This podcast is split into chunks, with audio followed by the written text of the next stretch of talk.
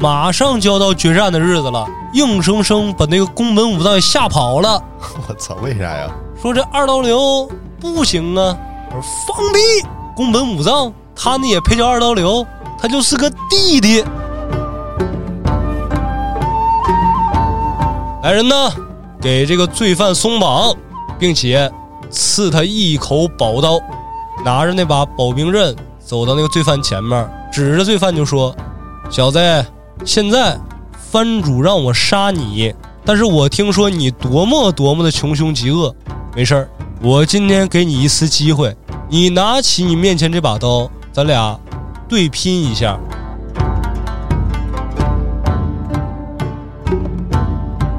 强行要跟这个珠江小姐产生关系，但是珠江小姐，你想想啊，人家也是名门贵族之后啊，贞洁烈女，说要抵抗抵抗。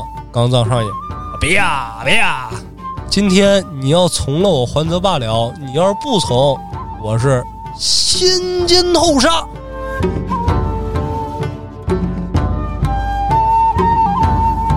你给我试试这刀。到底是不是普天之下一把神兵利器？石黑说没问题呀，但是啊，正常的刀，你试刀斩的是草席，但像这种刀，只能斩活人。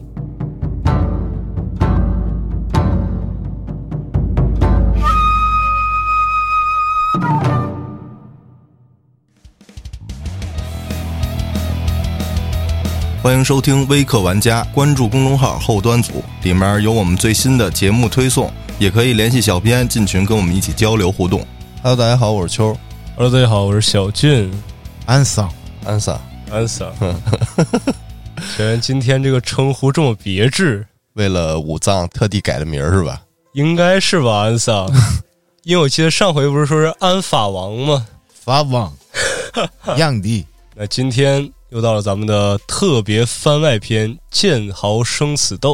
对，上期咱们做预告说是有一个人物在日本这个武士历史上，什么动漫呀、小说啊、影视作品里经常会出现的这么一位武士，会出现在这一章的故事中。这不是出现了吗？安桑，安桑，日本的传奇剑士，那肯定不能是安桑了。安桑是中国的战狼嘛。这个传奇剑士也不跟大家卖关子了，就是佐佐木小次郎啊 啊，不是他妈宫本武藏对呀，就是佐佐木小次郎的对手宫本武藏。但是呢，不出意外的，他并不是咱们这期主角。嗯，那咱们闲言少叙，开始咱们今天的故事。这个故事啊，一倒就时间线还要往前倒一倒了，倒到当时的骏河城还不是。现在的骏河城啊，也就是说，当时是德川中长刚刚上任不久，刚到骏河城的时候。对，当时骏河城还没有现在这个范围那么大，它还只是一个小小的一个藩地。而这个故事呢，并不发生在当时的骏河城里，嗯，发生在当时的加贺藩。但是这个加贺藩，各位不要说说哦，不是骏河城。也不是说都城，然后就感觉它不怎么样了。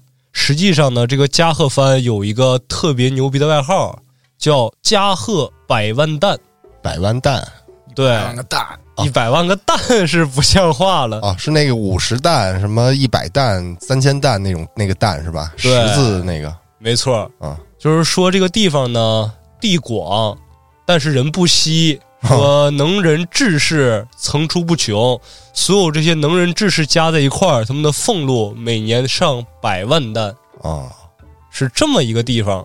而这个地方呢，就迎来了咱们今天的主角，他是谁呢？他就是赤江刚藏。嗯，说这个赤江刚藏当时还是年纪轻轻的一个小伙子，有一天他正在跟他的一个小伙伴吧，正在拿木剑互相比武。但是奇怪的是什么呢？奇怪的是，他们比武并不在道场之中，而是在一片荒地之上。啊！不出所料的，这个赤江刚藏还是以他优异的剑术，擦擦擦擦擦，把他那个小伙伴给掀翻在地。这个时候，那小伙伴起身掸掸土，说：“哎呀，兄弟，好剑术啊！说跟你一块儿打斗这么久了，今日一败。”是我的什么第五十败、第八十败。这一次我终于说是心服口服了。现在我将告诉你我的姓名。我操，打了这么多回了，不知道叫啥呢？对，就是路上偶遇，然后俩人呛呛起来了。呛呛起来没说直接拔剑，说嘎嘎我砍死你，怎么怎么地，那不合适，因为这两个还是相对来说比较温和的，就拿木剑开始比武，嘎嘎嘎打个天昏地暗。然后今天结束了，我要回家吃饭了，我妈喊我了，等明天咱们再来。啊，然后一连打打打打打，打了这么长时间，两个人日久生情，英雄惜英雄。今天这个人一败下来，说：“行了，兄弟，我也不打了，我认头了。以后你是我大哥，我是你老弟儿。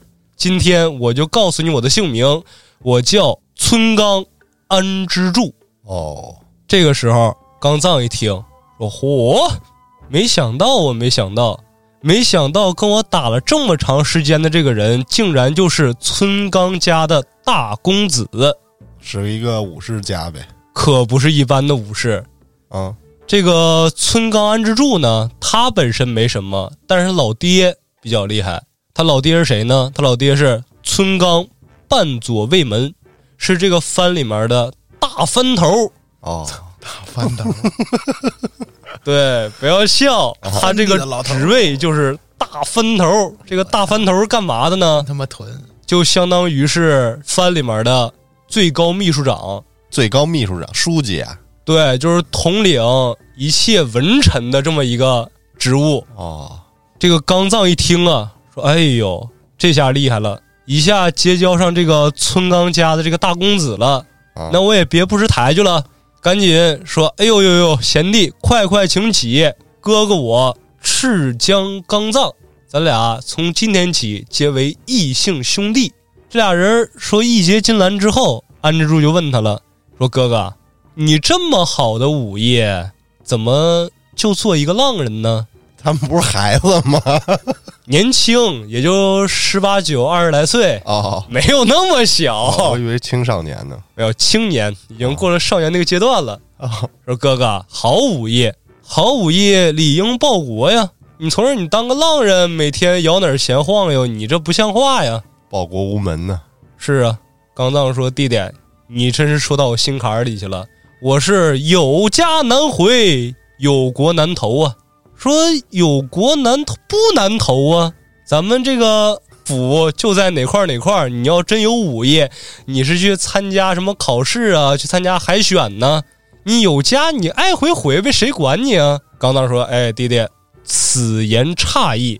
哥哥我不是这个加贺藩的人，我原本呢是在一个什么什么藩，我是从那儿长起来的，而且我很有身份地位，我是一个天才剑术师。啊，只不过因为一点儿生活作风问题得罪了那个藩主家的孩子了。我说得了，跑吧。于是流落到这儿，成为一个浪人，整天惶惶而不可终日，郁郁不得志啊。说可算是今天遇着弟弟你了。既然你家里面这么牛，你帮我引荐引荐呗。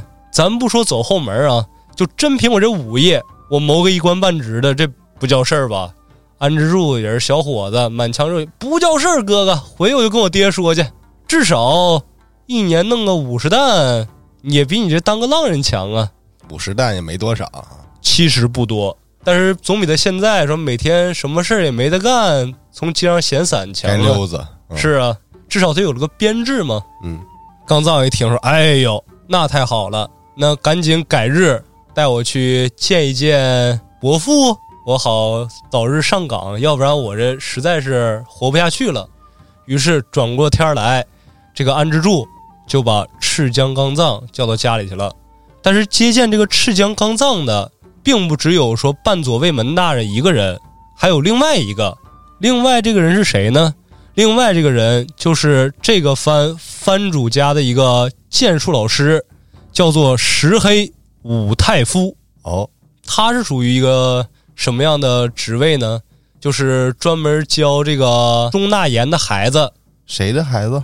钟纳言说，这个钟纳言就是这个藩的藩主。哦，为什么说这个藩实力强呢？你看啊，谁能称大纳言？嗯德川中长能称大纳言，在他之下，这个加贺藩的藩主就敢称是中纳言。这是哪俩字儿啊？纳是采纳的纳，言是语言的言，哦，大就是大个儿的大，中就是中不溜儿的中。官职吗？这是对，这是一个官职，哦大纳言、中纳言，所以说也是一个一人之下、万人之上的这么一个人。为什么他也会来到这个府里呢？原因还是安之助吹的有点太玄乎了。啊，说爹，我认了一哥哥。他爹说：“你这孩子缺心眼儿啊！你这身份，你这地位，你出去跑这随便认哥哥像话吗？你得认弟弟啊。”说：“不是爹，我我碰上一个老厉害了，说打遍天下无敌手，就我这身手我都让他给啐了。还啐八十多回，是啊，他爹说你这身手啐你好像不是很困难呢。哎呀，我不管，就是厉害。我说行，厉害厉害。那他厉不厉害？你说了不算，我一个文官我说了也不算呢。我把石黑大人请过来，具体有多厉害，让石黑大人他来辨别一下。于是堂上三人这么等着他，刚藏颠颠颠来了。来之后正常就攀谈嘛。刚藏和左卫门一攀谈之后，左卫门一看说：“哎呦，这个小子确实是那个言谈举止啊，虽然字里行间中稍微带着有一点自负，但是总体上还算是吃过见过这么一个人。所以说，刚藏深受这个左卫门的喜爱。但是当左卫门问到刚藏说：“你是什么门派的呀？”刚藏就说了：“在下原本是学习影流门派的。”是那个影流之主，跳舞的那个，对我一开始我乍一看到这儿的时候，我也一愣，但是仔细后来一查，说影这是一个流派，啊。是日本确实有的这么一个流派，也写作树阴的阴，就是一个草字头底下一个阴阳的阴，啊。也叫流，就是流水的流，所以我这直接称的是影流门派的了。他这影流门派主要这个招式是什么？模仿？主要就是习百家之长，啊。copy 忍者，对 copy 忍者，哦卡卡西。对，然后我的老师是谁呢？我的老师是安村范右卫门。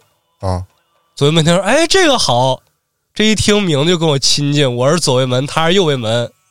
行，改天把你们老师叫过来，我也拜访拜访。哎，叫不了，说老师已经去了。啊我继承了这个门派，并且加以革新，其先进门派的百家之长，我又自创了一个门派。说我这个门派叫什么呀？叫知心流，嗯不是说知心大姐姐那个知心啊。说没事儿，我给你拉着手唠唠家常啊，生活苦不苦，日子难不难？不是那个知心，新旧的流！对，是知晓的知，新旧的新。说我通晓这些新门派的各种技能，因为我们传统的影流门派都是学习那些老招式嘛，嗯我把新的也吸纳进来了，我海纳百川，我什么都行。杂烩派的，这话忽悠忽悠左卫门可以，但是也不想想，一个左卫门，一个安之助，都让他忽悠住之后，那石田武太夫那是一般人吗？那必然不是一般人呢。啊但也没说话，就从那儿咯咯乐，说哇哈哈哈哈哈哈！你得不要吹牛逼的干活。哎，差不多是这意思。说小子武艺不错，说哎是是是，品行也还可以。哎，对对对，非常厉害。哎呦，不敢当不敢当。哎，别谦虚，真的很厉害。说大人，我这还没跟您展示武艺呢，我怎么就厉害呀？你当然厉害了。你自称习百家之长，你都没来我们派底下拜访过，就已经把我们派的奥义吸走了，你能不厉害吗？养他。对，拿话哼着他。这个武太夫的门派是什么呀？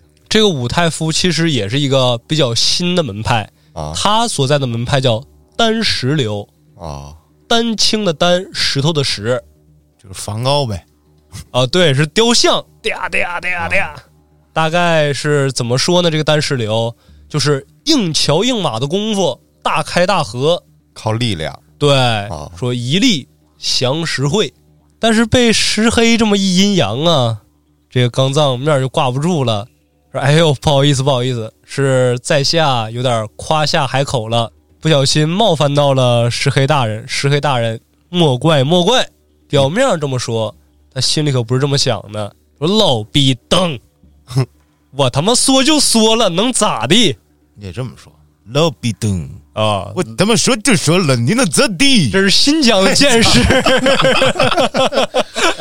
串了味儿了，老逼灯。我说就说了，还是新疆，还是新疆的 吐鲁番剑士，西洋剑拿着弯刀，我觉得这块儿可以提一嘴这个赤江刚藏的他这个面容长相。哦，对，我先说完他心里面是怎么想的，然后再一说这面容长相，各位听众脑海里面霎时间这人就立体起来了。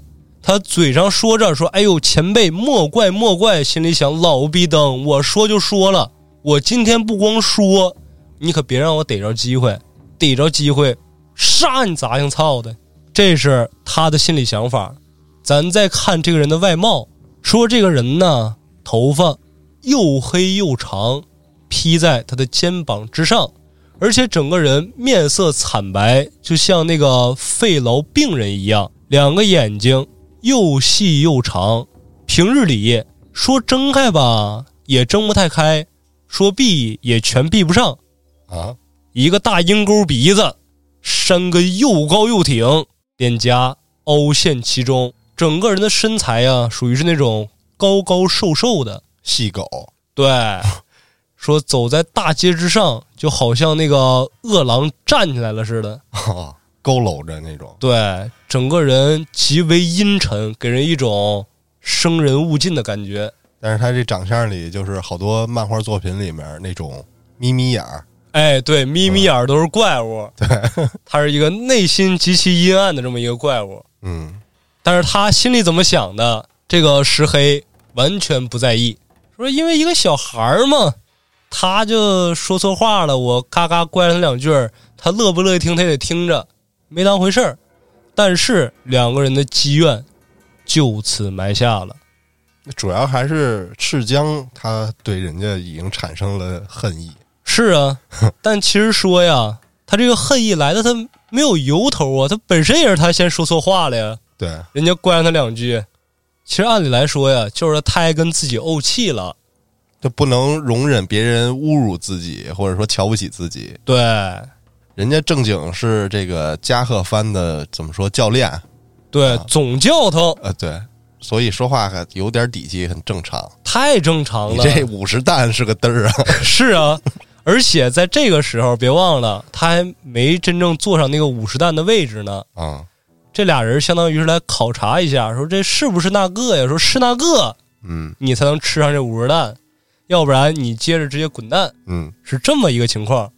说这时间一晃啊，过了一年半载了，赶上一个什么节骨眼儿呢？说这个加贺藩的藩主得了一柄宝兵刃，说这个武士刀与众不同，拔出刀来，苍啷啷啷啷，寒光四射。说人呐，只要一站到他附近，你甭管是三伏的天儿，多热多热，直打哆嗦。生之哀伤。说藩主他爸已经被克的已经不行不行的了，但是说这刀真有这么厉害吗？别是跟七丁念佛一样，就是个传闻呢。说那就找人试试刀吧。但是这么一把妖刀，找谁来试呢？还是得找咱们这个番里面的阿尔萨斯，对，找这个总教头，说他五大三粗的，武艺也高，他能镇得住。嗯，就把这个石黑武太夫找来了。呃，小石啊，这个刀给你，你给我试试这刀到底是不是普天之下一把神兵利器。石黑说没问题呀、但是啊，正常的刀，你试刀斩的是草席，但像这种刀，只能斩活人，不叫事儿，斩。但是你说，毕竟我也不是中长，我不能说让你随便找个武士来让你斩。现在咱们藩里面出来了一个穷凶极恶的杀人犯，我把他给你捆过来，你砍他，正好省那刽子手行刑了。你看这个怎么样？石黑说，也差不多吧，那就这么整吧。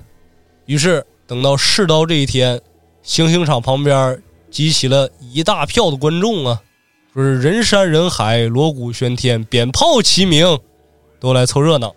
大家是想看什么呢？一睹这个宝刀的锋利。但是石黑说不过瘾，来人呢，给这个罪犯松绑，并且赐他一口宝刀。说这是什么意思啊，大人？你你给人囚犯刀干嘛呀？石黑没回话，拿着那把保兵刃走到那个罪犯前面，指着罪犯就说：“小子，现在藩主让我杀你，但是我听说你多么多么的穷凶极恶。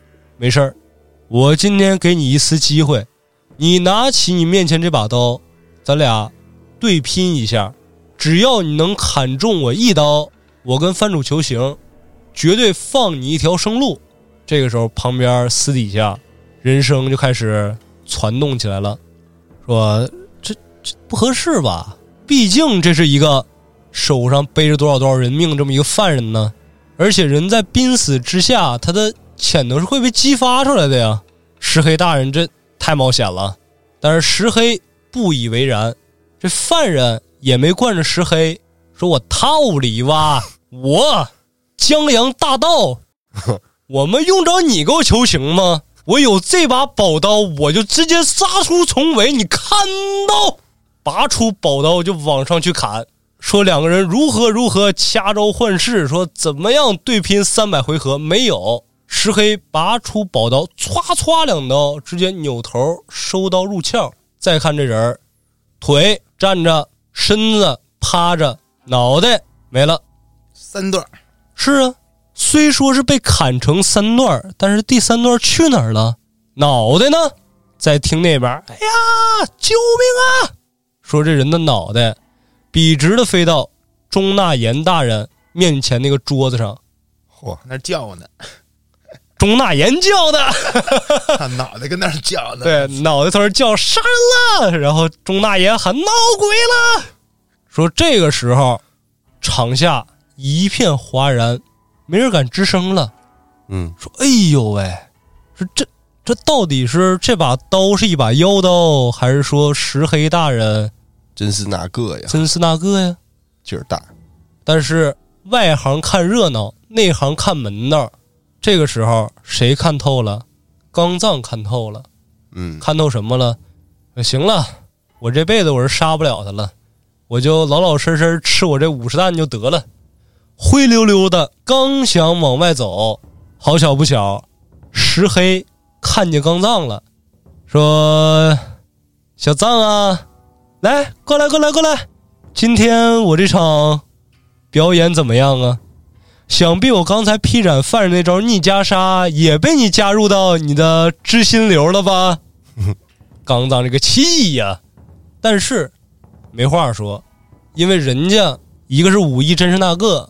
另外一点，这是顶头上司，只能说说，哎呦，大人好武艺，大人好武艺，一顿彩虹屁怎么怎么吹，咱就不说了，灰溜溜回家了。回家一道郁闷呐，说这个武太夫的这个逆袈裟，嗯，他是怎么砍的呢？他是从这个犯人啊左腹向右上劈到肩膀，对，把这上半身给砍断了，对，然后这上半身飞起来之后，又再次一刀横着啊。把这个人的头啪又给砍了，就相当于说这个袈裟不正好是这么一个大开衫然后这样一个领口吗？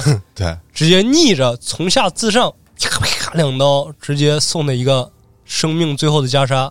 这其实是不是在这几章故事里，第一个是斜着给人砍成两段的这么一招啊？无名逆流是自下而上的斩击，他给人劈两半了是吗？对。只有牛骨没有被劈两半，对，牛骨是太厚，势大力沉。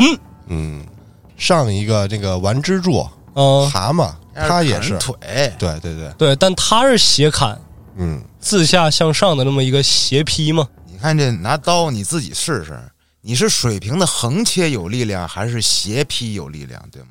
对，是吧？你横着你怎么使劲进呢？肯定是自下而上往下斜着走。这符合人体这个什么工程学是吧？但其实自下而上我感觉还是没有自上而下这个斩击力度大。自上而下厉害的是掌法，从天而降的掌法。他们没来过神秘的东方国度，对，你要自上而下掌法再带特效呢，地都不好使。其实我还是就是意思就是说，这个武太夫他实际上力量很大。你想用武士刀，他来斩断这个人，还是斜着斩，这个斩击面积更大嘛？是啊，能给人轻而易举的斩成两半儿，也挺牛逼的。所以这时候，这个赤江刚藏就一眼就看出来自己这个实力不敌他，对 还跟人牛逼呢，还想之前那会儿。对啊，这回再也不牛逼了，回家路上一言不发。真实情况，劈草席子都非常难，嗯，你这个刀还得有配重，对啊。不，然的话，光凭力量很难把一个草席劈断。后来人是实验劈猪肉，嗯。整扇的半扇猪劈不断，你有多大力量，你能说歘一刀给这活人劈成两截？那第一刀牛逼，第二你这人肯定是大师练过，一万个人里头也出不了一个能做到这一点的。对，好像外国吧有那个试刀大赛嘛，他是断刀大赛，断刀大赛，对，砍各种东西，软的硬的，是吧？对，然后死亡大马哈鱼嘛，哎，劈不断啊！你刀再好，劈那草席子都费劲。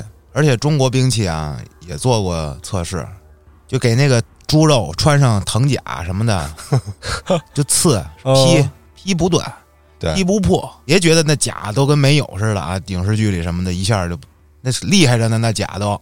所以这也就是漫画嘛，大家都是高手，是吧？嗯，所以说能给人劈断，这已经是巅峰级别的人物了，很非常厉害了，已经。你想想都开宗立派了，他都。嗯，对，那断刀大赛我也看不少。他不是一刀，很少能有刀啊，一刀就给那个猪半扇猪给横腰截断。嗯，一般能做到这一点的是，要么这刀啊它本身就沉，对啊，其次是它锋利。这个刀沉，但是你并不利于，就是说战场上你不可能做一个为了能给人劈成两半儿这么一个把沉刀，是啊。像什么刀剑呀、相较于还是轻一点儿的。嗯，那再说这武士刀，就是这打刀，那更轻了。对啊，本来这个叫什么刀面儿吧，嗯。刀面儿它就窄，加上它这个长度还长，叫七十到九十公分嘛，嗯，能拿武士刀给人斩成两半儿的，我应该是现实中少有吧，应该是没有。切脖子、啊。切胳膊，这细点儿的地儿还好说点儿，嗯。整个躯干那还斜着来，是啊，这这也就是咱们聊了科学分析它这个技法到底能不能实现啊？对，够呛理，论上可以，但是基本上不可能。嗯，除除非就是这人纯劲儿大。对，啊然后刀也就奔了。像像伊良子，他那个无名逆流自上而下，他这个能给人斩成两半儿嘛，是还是有这个蓄力的过程对啊，啊，还是借助外力，单从这个靠自己的身体的力量臂力劈，对。很难。对对对，咱继续。对，咱说这刚藏自此之后也就算是一蹶不振了，但是郁闷的不止这一个，还有比他更郁闷的谁呀、安之助，他怎么了？他情场失意呀、哦，因为自打这个石黑武太夫说是已经达到了事业的巅峰期了，说事业巅峰期达到之后该干嘛了呀？结婚对，找找耐情吧。好巧不巧，看上这个番里面侍奉的女儿了。侍奉是啥官职？侍奉就是属于对标什么呢？对标土建局的局长。啊，土建局。对，就是盖房子的对对对哦，土地规划对，哦，说看上他家的闺女了，珠江小姐。但是珠江小姐她跟安之助他们两个可是青梅竹马呀。安之助就哎呦，这可怎么整啊？你说我家吧，确实有点势力，我这个地位确实也比较显赫，但是咱说白了，左卫门跟这个石黑是同事，这个侍奉跟石黑和左卫门也是同事。你说同事之间，他不好撕破脸呢。嗯，而且石黑已经向钟纳言大人表示了，说我石黑什么赏赐都可以不要，但是我也可以舍弃一切，不惜一切代价娶到珠江小姐。说完了，这话都说出来了，那我一点辙也没有了。于是整天借酒消愁，是日日买醉。但是他这么一犯愁，让刚藏有了可乘之机了。有一天，刚藏就特意说蹲守这个安之助，趁安之助一个人从海边发愁的时候，刚藏过去了。柱子，听哥哥一句劝，不要放弃呀！是哥，我我是不想放弃。那主要，哎呀，主要这个石黑他都已经提亲了，我我我怎么办呢？宰他！你宰他！别闹了，哥哥，我宰他，他宰我呀！你咱俩可说好了，但求同年同月同日死，你不不能这么祸我呀！但是如果珠江小姐嫁给石黑那个莽夫的话，想必她不会过得很幸福啊！我知道啊，我太知道了。不光她不幸福，我更不幸福。那我有招吗？我是真没辙了，宰了他呀！怎么宰？我拿什么宰？就我这武艺，你别说说我去宰他去了，我能不能碰着他都一说呢？没关系，弟弟，既然你叫我一声哥哥，哥哥我肯定帮你。你只管下战书，到时候战书上你就约他傍晚时分到树林子里面，你们决一死战。啊，可以，不是？但是为什么要约到树林子里呢？不懂了吧？你约到树林子里面，郁郁葱葱的，等到晚上月光照不进来，漆黑一片，我好躲在一边给你打掩护啊，我给你打辅助，在一块杀他。安之助一听说：“我操，哥哥，就你这身好武艺，我感觉你自己杀都行，要不然你帮我暗杀他吧。”说：“去去去，你你你快你快别放屁了啊！我跟他往日无冤，近日无仇，我要不是为了你，我至于趟这趟浑水吗？听哥哥的，去下战书。咱说这安之助真听话，也有可能啊，他是真喜欢这个珠江小姐，实在没辙了，就跟这个黑石五太夫就下了战书了啊。”等真到了决战那一日，这个石黑还真就来了，站在林子里面四处撒嘛。人呢？是谁给老夫下的战书啊？就在他找了半天没找着人，正要回家的时候，林子里面，突突突突突，闪出这么一个人，谁呀？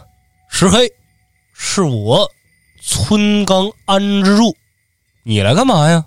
我来取你狗命！小子，别闹了！你杀我，我现在给你两个选择：第一个，你放弃珠江小姐，扭头回家睡觉，这事儿我绝不外传；第二个，我宰了你，回家睡觉之后迎娶珠江小姐。小子，你选哪一个？这话一说出来，安之助真是生气了，说：“哎呦，你个老奸贼，你受死！”说完这句话。举刀就往前冲，但是一边冲，一边速度越来越慢。为什么呀？他心里没底呀。说我不能就上去拼刀啊！我也不是没看着他那逆袈裟，就歘歘两刀，脑瓜就没了。闹呢？我得等我哥哥先出手。就在这个安之助跟这个石黑马上要交手的这么一刹那，从一旁咻闪出一把斜钗。石黑一看。嘿，拿刀这么一挡的功夫，噗，直接一刀，安之助给这个石黑来了一个大开膛，砍死了，直接开膛破肚了。这是夺妻之恨呢，杀之而后快。于是哥俩这么联手把石黑干死了，安之助得以了。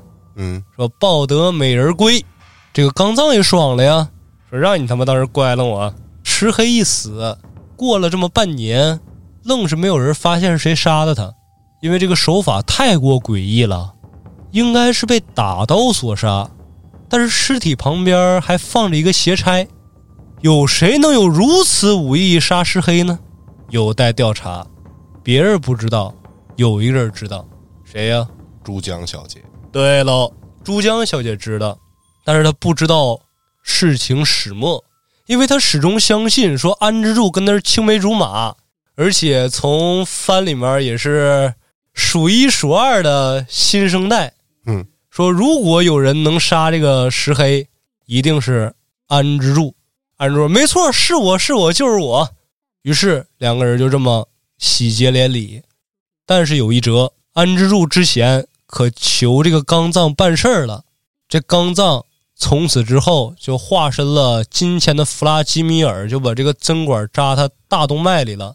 隔三差五就来安之助这儿，啊，说这次拿点钱，下次顺点东西，说是基本上三天一聚，三天一去。开始吸血呗。是啊，啊，说只要这个安之助有一点不悦之色，他立刻就，嗯，那个珠江啊，你过来，我跟你说点事儿。说对，这这这停，你过来，相中什么了拿走。你是我哥哥，我相相你不应该的吗？可是时间一长，要的这个金额越来越大，越来越多。怎么跟现在某些案子似的是啊，这个安之助有点受不了了。啊？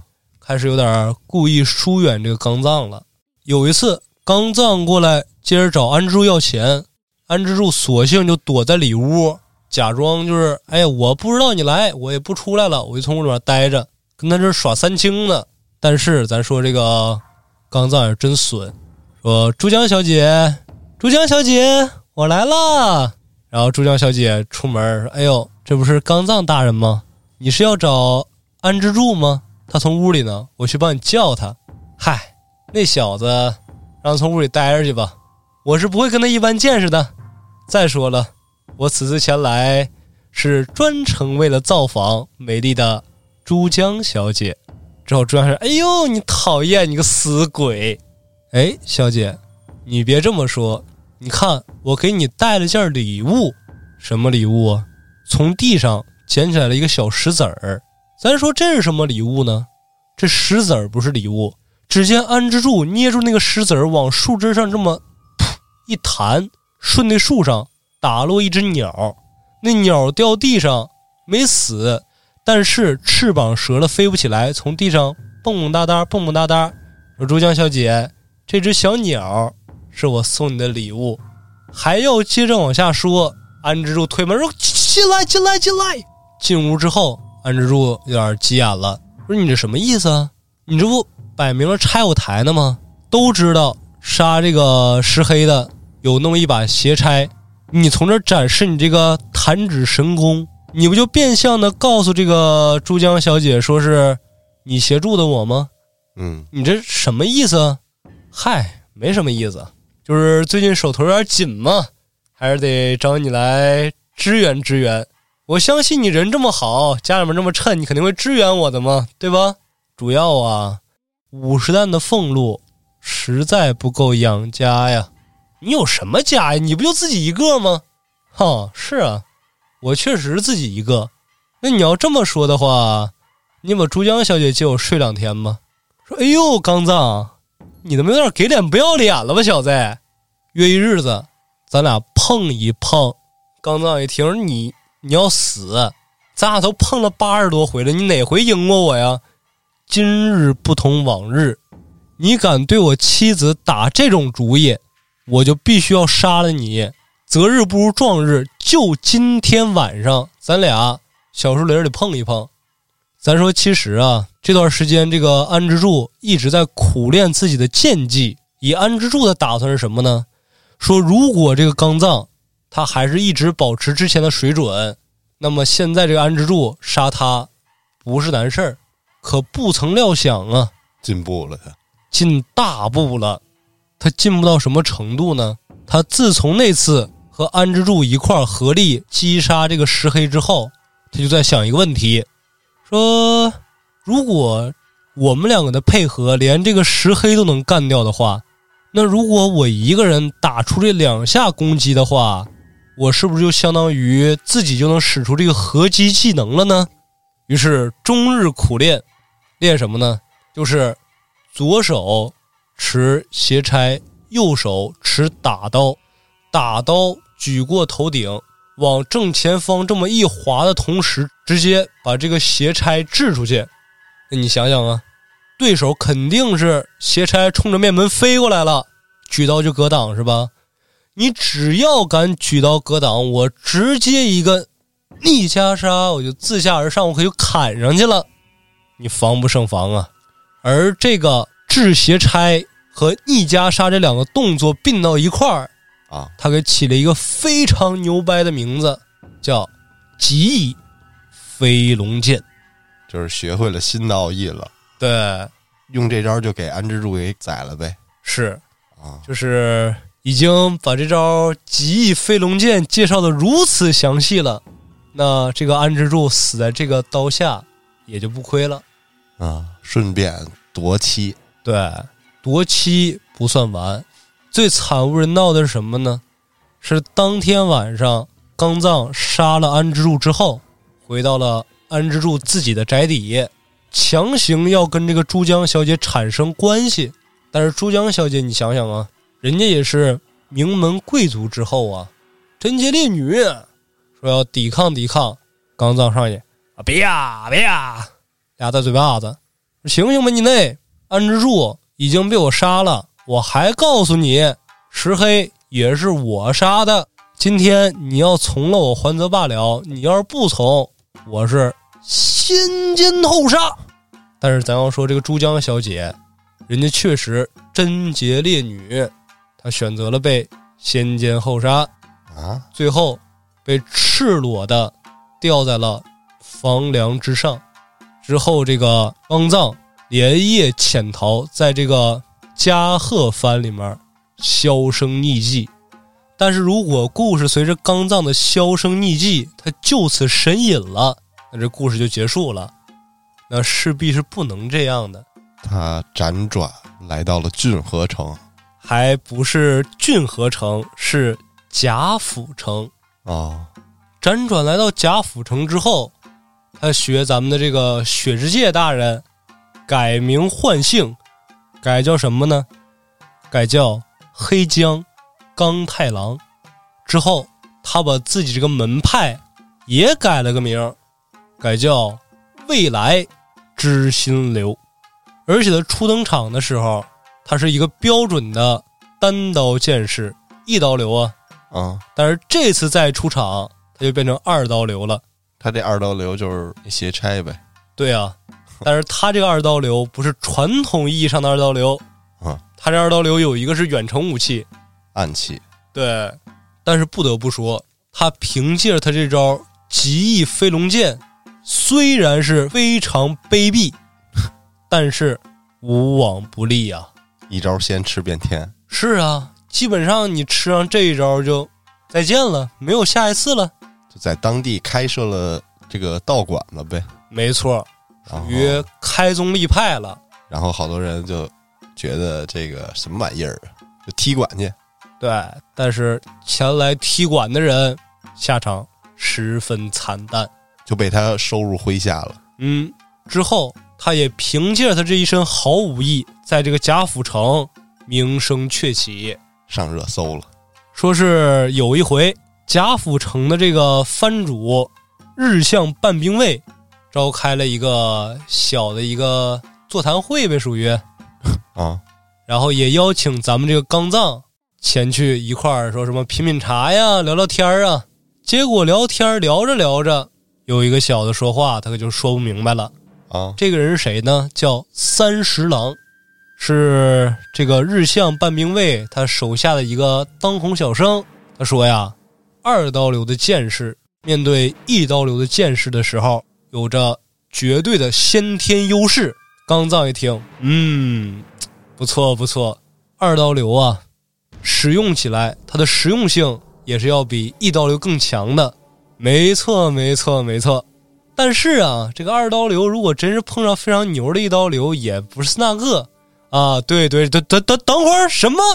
哼，小子，你再说一遍，你这话是什么意思啊？各位想想啊，我之前介绍过咱们这个刚藏的形象了，他那两个眼睛细长条，平时眯缝着，听到这话，噔一下睁开了，跟没睁一样。是 说我他妈已经睁到最大了。就瞪着这个三十郎，三十郎说：“别别别别别，大人消消气，大人消消气。我说的当然不是您了，我说的呀是一位传奇建筑师啊。这个传奇建筑师是谁呀？这是宫本武藏啊。啊，说宫本武藏二刀流够厉害吧？原名流的说大师、宗师嗯，啊，是啊，是挺厉害呀。怎么了？给咱们贾府城二阶堂的那个村上吉之城下战帖了。啊，这个村上啊，一应战之后，不知道怎么的，马上就要到决战的日子了，啊，硬生生把那个宫本武藏给吓跑了。现在还没找着呢，东西都不要了，行李都没拿就跑了。我操，为啥呀？是啊，说这二刀流不行啊。我说放屁！宫本武藏他呢也配叫二刀流？他就是个弟弟。他你把他叫出来，你敢把他叫出来跟我打一场吗？我脑瓜给他歇放屁的。啊，说这确实有难度啊，大人。我不刚说完吗？让吉之城吓跑了，现在还没找着呢。那那你把吉之城给我找过来。说找找不来，为什么呀？吉之城那人家就那一次之后说再也不与人比斗了。哼，说你看不行啊，证明不了啊。证明不了我呀。说那现在这个二阶堂还有什么狠人吗？说二阶堂现在的这个馆主名叫片冈京之介，说是这个吉之城钦定的接班人。也就是咱们这章里的男二号。对，刚藏一听说行了，那我就与这个京之介，我们俩比斗比斗吧。我如果能胜了他，我也就相当于能胜那个吉之城了，因为这是吉之城的钦点的这个接班人嘛。那如果我胜了吉之城的话，他都既然已经把这个宫本武藏吓跑了，那我自然也胜了宫本武藏了。那我就世界第一呗。是啊，我也相当于战胜那个什么双天一流的那些什么佐佐木小仓，那都不是那个了，那我就太狠了。哎，你要硬说是，这也也就是呗，大人。行了，我去下战书。于是他就亲自到这个二阶堂去下战书去了，而且明令要求说我要与他真刀比武。京之介一听小子疯了吧？你他妈谁呀？是你是干嘛的呀？我二阶堂的京之介馆主，你说跟我打我就跟你打，你说拿真刀我就拿真刀，你是我爹呀！滚滚滚滚滚滚滚，把他赶出去！来人呐，插走！一点没给他面子。但是咱们这位刚藏大人，各位听众们世界也该明白了，内心非常脆弱，极度要面子这么一个人，这次让二阶堂给扫地出门了，他内心又开始不宣愤了，开始造谣。知道为什么把我赶出来吗？他怕我，他怕我呀！他都尿裤子了。是啊，他赶紧让人就把我架走了。他得怕我怕成啥样啊？都是弟弟，宫本武藏垃圾，都不是那个。就这么一传十，十传百，传传传传传，闹得城里面沸沸扬扬的。而恰好赶在这个时候，这个贾府城被合并到郡河城中了。哦，中常一听，哎，有意思，都来，来，都过来，三枝儿，快卖票卖票。于是京之介被逼无奈，说没辙了，这回君让臣死，臣不得不死，必须得打了。嗯，但是让人大跌眼镜的是，大家本以为这个京之介会好好教训一下这个赤江刚藏，但是没成想，被这个赤江刚藏的极翼飞龙剑三招之内给整死了。整死了，老惨了，砍成三段啊！这他妈男二号怎么挂了是啊，而且出场就挂了啊？啊！就就此之后，这个刚藏啊，名声大噪，说从此以后我就是天下第一了，嗯，再没人能战胜我了，我封刀了。只要我不跟别人斗，别人就永远不可能打败我。直到郡河城御前试合开始了，这么一天，这个刚藏刚从烟花柳地回来，刚一回家，从那床上躺着正想呢，说：“哎呦，没底恨，名利双收，我现在真是一个德高望重的老武术家了呀！”正从那儿做美梦呢，过来一个小门生说：“大人，有贵客。”什么贵客呀？你师傅我现在这个地位还有贵客呢？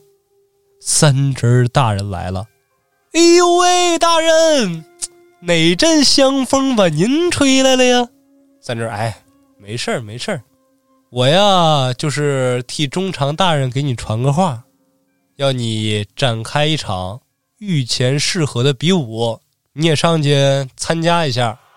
哎呦，我这封刀了，大人。哎，那实在是太不巧了。是啊，是，真是太不巧了。自从我那回把那个精致界呀砍死之后，我感觉他幸好也没做错什么，然后我就再也不参加真刀比武了。哎，本来说想着是，就是你要赢比赛，真给你封个天下第一呢。那你这封刀了，我去，我能去。作为一个武士，要有武士精神。为了这个天下第一，我非常愿意呀。咱们什么时候开始啊？我的对手是谁呀？三叔大人说：“你这个对手啊，不光你不知道是谁，我也不知道是谁，啊，是中长大人亲自为了你选的。言外之意是什么呀？选了一个绝顶的高手，要试试他这天下第一到底掺没掺水分。但是这个时候，这个刚藏已经被胜利冲昏了头脑了，说：‘哦。’中长大人要赏我一个天下第一，但是不参加个比赛名不正言不顺，于是他要给我找一个小卡拉蜜，让我把他斩于刀下，然后我是天下第一。好啊，我得去啊！于是时光流转，来到了什么时候呢？来到了郡河城，御前试合开始了。开始了。东方黑江刚太郎，西方。神秘剑士，对，就是到了这个时候也没告的是谁，说有多神秘呢？就是这个刚藏啊，现在不是叫黑江刚太郎了吗？已经亮出双刀，摆开架势了。这个神秘剑士缓缓走出来，穿着一身素衣，就是黑色的那个纯色的衣服，啊，戴着一个大斗笠，斗笠上面还挂着黑纱。也是一个双刀剑士哦，刚藏与他四目相对，当然也是他感觉上四目相对，因为挡得严严实实的看不见。说这，哎，这是谁呢？这是松吗呀？不能说一会儿摘了个斗笠是个猴吧？说不管了，毕竟我这个极翼飞龙剑在整个这喷首屈一指，甭管这个剑士摘下斗笠来是谁，我今天杀他。跟玩儿一样，于是使出了他的飞龙剑，直接一个斜拆就掷出去。没想到对面那人拿刀叮一挡，刚藏，嗯，挥刀刚一砍，噔，嗯，别忘了对面那人也是双刀啊。他把那个斜拆掷出来之后，人家噔一挡，他成单刀了。他一砍，人家拿斜拆一挡，人家还有把打刀呢。啊，噗噗噗噗噗。刚藏，足啊，是不是这一期听起来非常胡逼？然后呢？之后在一片哗然声中，本场比斗落下帷幕。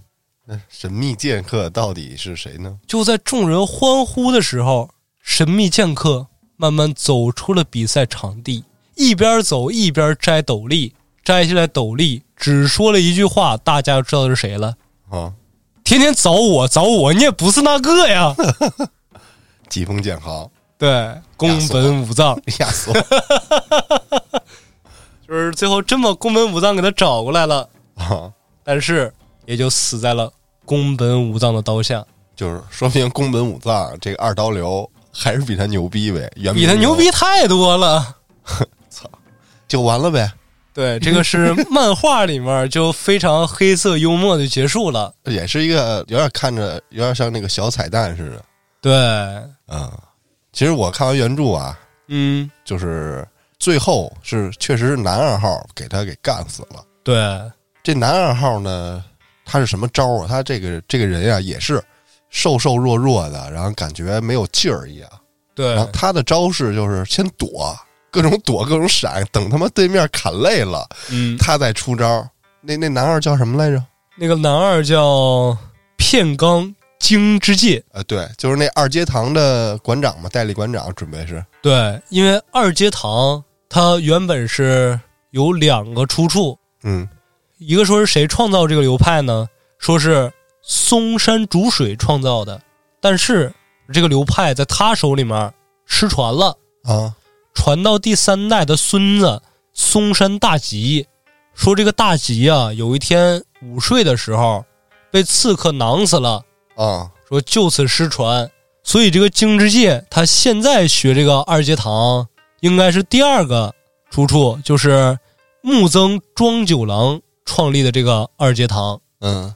说这个木曾庄九郎啊，他这个二阶堂打法有点类似于寿太刀，主要是防守为主，而且还有这么一个故事，说这个庄九郎啊，本身他就瘦瘦弱弱的，而且个儿特别矮，被他那些什么师傅啊这那的都笑话他，说你小子你这不行啊，瘦瘦弱弱的当什么武士啊？我感觉你呀、你连那个蜘蛛丝你都砍不断。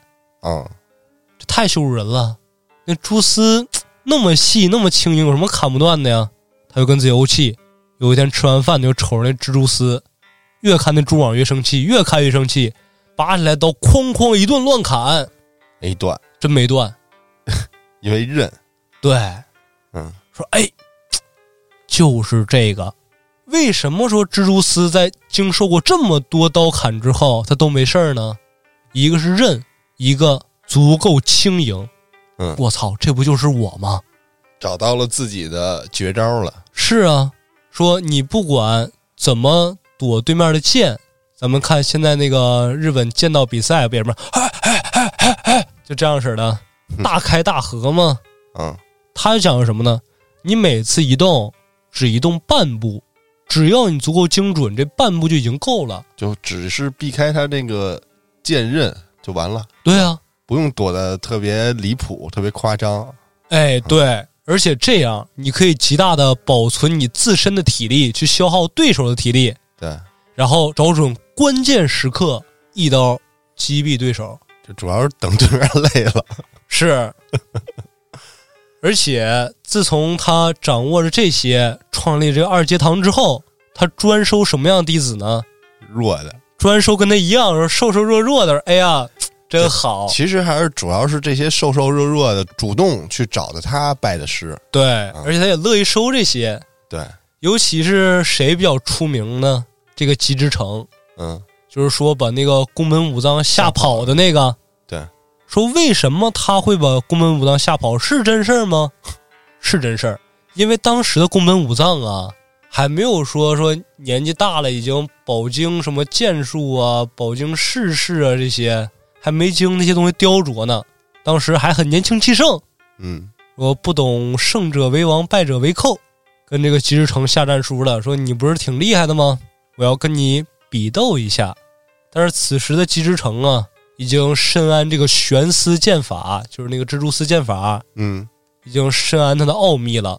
有一次说宫本武藏在竹林里面穿着华丽，什么锦衣绸缎呐，什么带宝石的兵刃呐，啊非常华丽，在那个竹林里面快速的咔咔咔咔乱砍乱伐。其实练习挥砍对，啊，说别人看了都惊呼：“哎呀，真是天狗降世啊！” 说他的这个神勇啊、样貌啊，有如大天狗一般，大家都认为说是这个宫本武藏你必胜。嗯。直到这个吉之城说了一句话，说：“哎呦，宫本武藏确实非常厉害，但是假设你的对手我已经在旁边站着看了你六个小时，你都没发现的话，你觉得你还有胜利的可能吗？”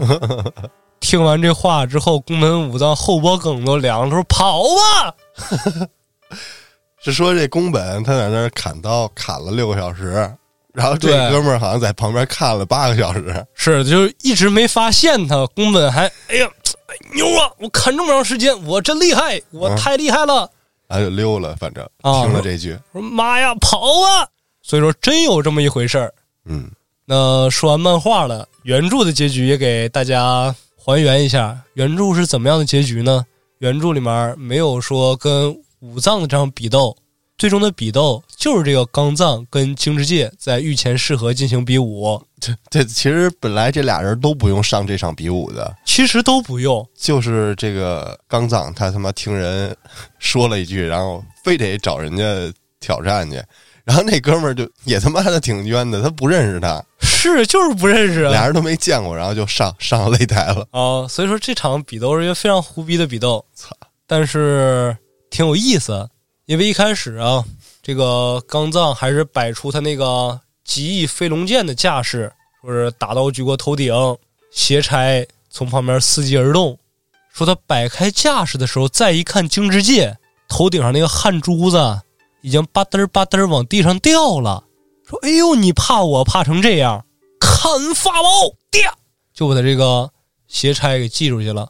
系出去之后，直接举刀腾空就冲，就直接腾空要扑这个京之介。但是没成想，这京之介你别看他瘦弱啊，速度可不慢。他扑到半空的时候，滞空的正一回神儿，哎，你怎么来了？直接俩人从空中啪撞个满怀，撞到一块儿之后，他必然是要弹开的嘛。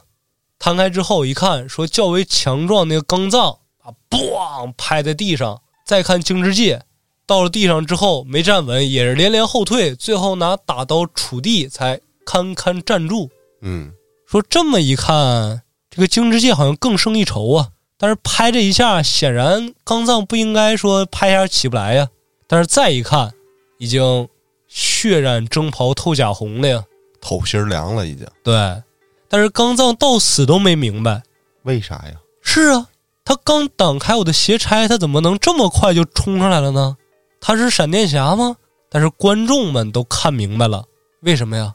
因为他压根儿没挡那个斜差呀，那个斜差就在他左肩膀上插着呢。这就是悬丝剑法的奥义，不躲，就是真正到最后不致命的伤已经不躲了。既然你这个杀招打我杀不了我，我就受点小伤。我本身就右手挥砍，你扎我左手，你扎就扎呗。嗯，我肯定是前冲，我这时候更占优势啊。于是并没有因此而放慢自己的步伐，直接一个前冲，两个人撞在一起的时候，噗噗噗，透心儿凉。在开战之前，这刚藏就一直在那儿呜呜喳喳的，就说我必赢，怎么着怎么着的。对啊，然后这观众们呀，就是也觉着刚藏他能赢，因为那个男二嘛，他有点弱不禁风的感觉。太虚弱了。结果就是因为这刚藏也好像是知道他这个招是躲躲躲，嗯，然后没想到他妈最后人没躲，是没想到你躲到最后的奥义就是不躲了，你硬接着。就挺他妈搞笑的，反正对啊我感觉整个这一章的故事有点黑色幽默那个味道。啊，其实所有一切的起因，他是因为自己的武艺，因为他自己的踏实，一步一步走起来的。但是最后的死，就死在这个自负和虚荣上面了。对。但是前面还有一块儿就是刚藏在跟这个安之助是吧？对，他俩一块儿合谋杀了这个武太夫之后，这安之助娶到了这个珠江小姐，对，然后呢，这个刚藏他就老频繁的出入他家，啊，他得要钱呢，但实际上不是要钱，哦，还是主要是老过去就更加亲密了。然后后来呢，这俩人心中都有了嫌隙。这安之助呢，他是让朱江以为是他杀这个武太夫，嗯，但是他呢拯救出来了吗？对，但是他一开始本来就是心里有这个犹豫，到底是承认不承认，但是没想到这个朱江就这么笃定，然后他就觉得，哎，这个虚名嘛，这虚荣心上来，就承认了他独自击杀了武太夫。嗯，然后后来呢，就发现这个刚藏老出来进去，出来进去的，是啊，这个慢慢的也觉得心里有嫌隙了，俩人之间就是开始猜忌了，说这个因为刚藏他他主要找这个安之助的目的，想让他引荐他继续升官儿。对啊还，不是光吸血。然后呢，这个安之助心里就不安，说我要是一直留着你，早晚有一天你把我这事儿泄露出去了。啊，只有死人才能永久的保密吗？对，然后这刚藏也感觉到了，一下就察觉到这心了，但是心里这个邪念就上来了。是啊，我先把这个谎言戳穿，我再弄你媳妇儿。嗯，其实那会儿击杀这个武太夫的时候，用这个手里剑偷袭哦，啊，最后武太夫尸体的边儿上有几个手里剑，哦，如果是手里剑的话，那拿那个小石子儿打那个鸟儿就更合理了。但是书里说的是他拿那个手里剑直接啪啪飞鸟，哦，直接把鸟打死了。他就是装逼嘛，他就是在那个安之助家嗯装成无聊的样子，自己坐那个门廊那块儿，朝嗯，外面树上打鸟，这故意给那珠江小姐看。珠江小姐一看就就懂了啊，哦原来是你用的手里剑。原来小爱同学是你杀的。但其实我觉得出现手里剑也不太合理，是啊这原著里啊，因为原著里面上一章听了那个风车十字打的，应该都知道，对，那个时代用手里剑很敏感的，你搞不好也会被当成间谍呀。对，然后这个珠江一下就明白了，加上这个他俩人之间的嫌隙和猜忌，刚藏直接就给安之助给砍了，嗯然后带着这珠江给私奔了。哦，私奔了之后，就俩人就到了贾府城嘛，然后开了一新道馆。一开始这珠江就是有点儿被迫跟着他的意思是的，因为嗯因为你把我也两个要娶我的人都干死了嘛，是啊，你这么厉害，我没办法，我只能跟你跑。然后后来把我也干死了。对，后来俩人落脚之后，开了新的道馆，发现他这个未来之心流越来越出名了，嗯这地位越来越高了，这珠江也慢慢的死心塌地就开始跟着他了，嗯，就这么一个区别吧，跟这漫画。对。而且像这一章故事里面出现的这些门派啊，像什么二阶堂啊，像什么宫本武藏那个元明流啊，嗯，包括这个未来之心流啊，都是现实中确实存在的流派。就传承下来了。对，而且和故事走向有点相近，就是在那个历史时期的时候，宽永多少多少年那会儿，这个未来之心流一度和宫本武藏所在的这个元明流，他俩是齐名的。嗯，对，但是随着当时馆主的死亡，这个未来之心流没有继续说一代一代越来越好下去，延续下来。对，就直接落寞了。嗯，反倒是元明流出现了很多很多大师，说这个未来之心流直到什么时候啊？直到近代，又有人给学起来了，是吧？对，又有人给继续发扬起来了。但是由于中间有一个很长时间的断档嘛，对，就把这个流派又改了，也不叫知心流，也不叫未来知心流，叫温故知新流。这怎么挺傻的这名儿？是，这这名字有点胡逼，但是确实是有这么个流派。嗯，那今天这一期飞龙剑败的全部内容了。对，那下一期呢？下一期的话，既然这一期是飞龙，那下期给大家来一期狮子反敌。哦，那行，这期咱就聊到这儿，感谢您的收听，咱们下期见。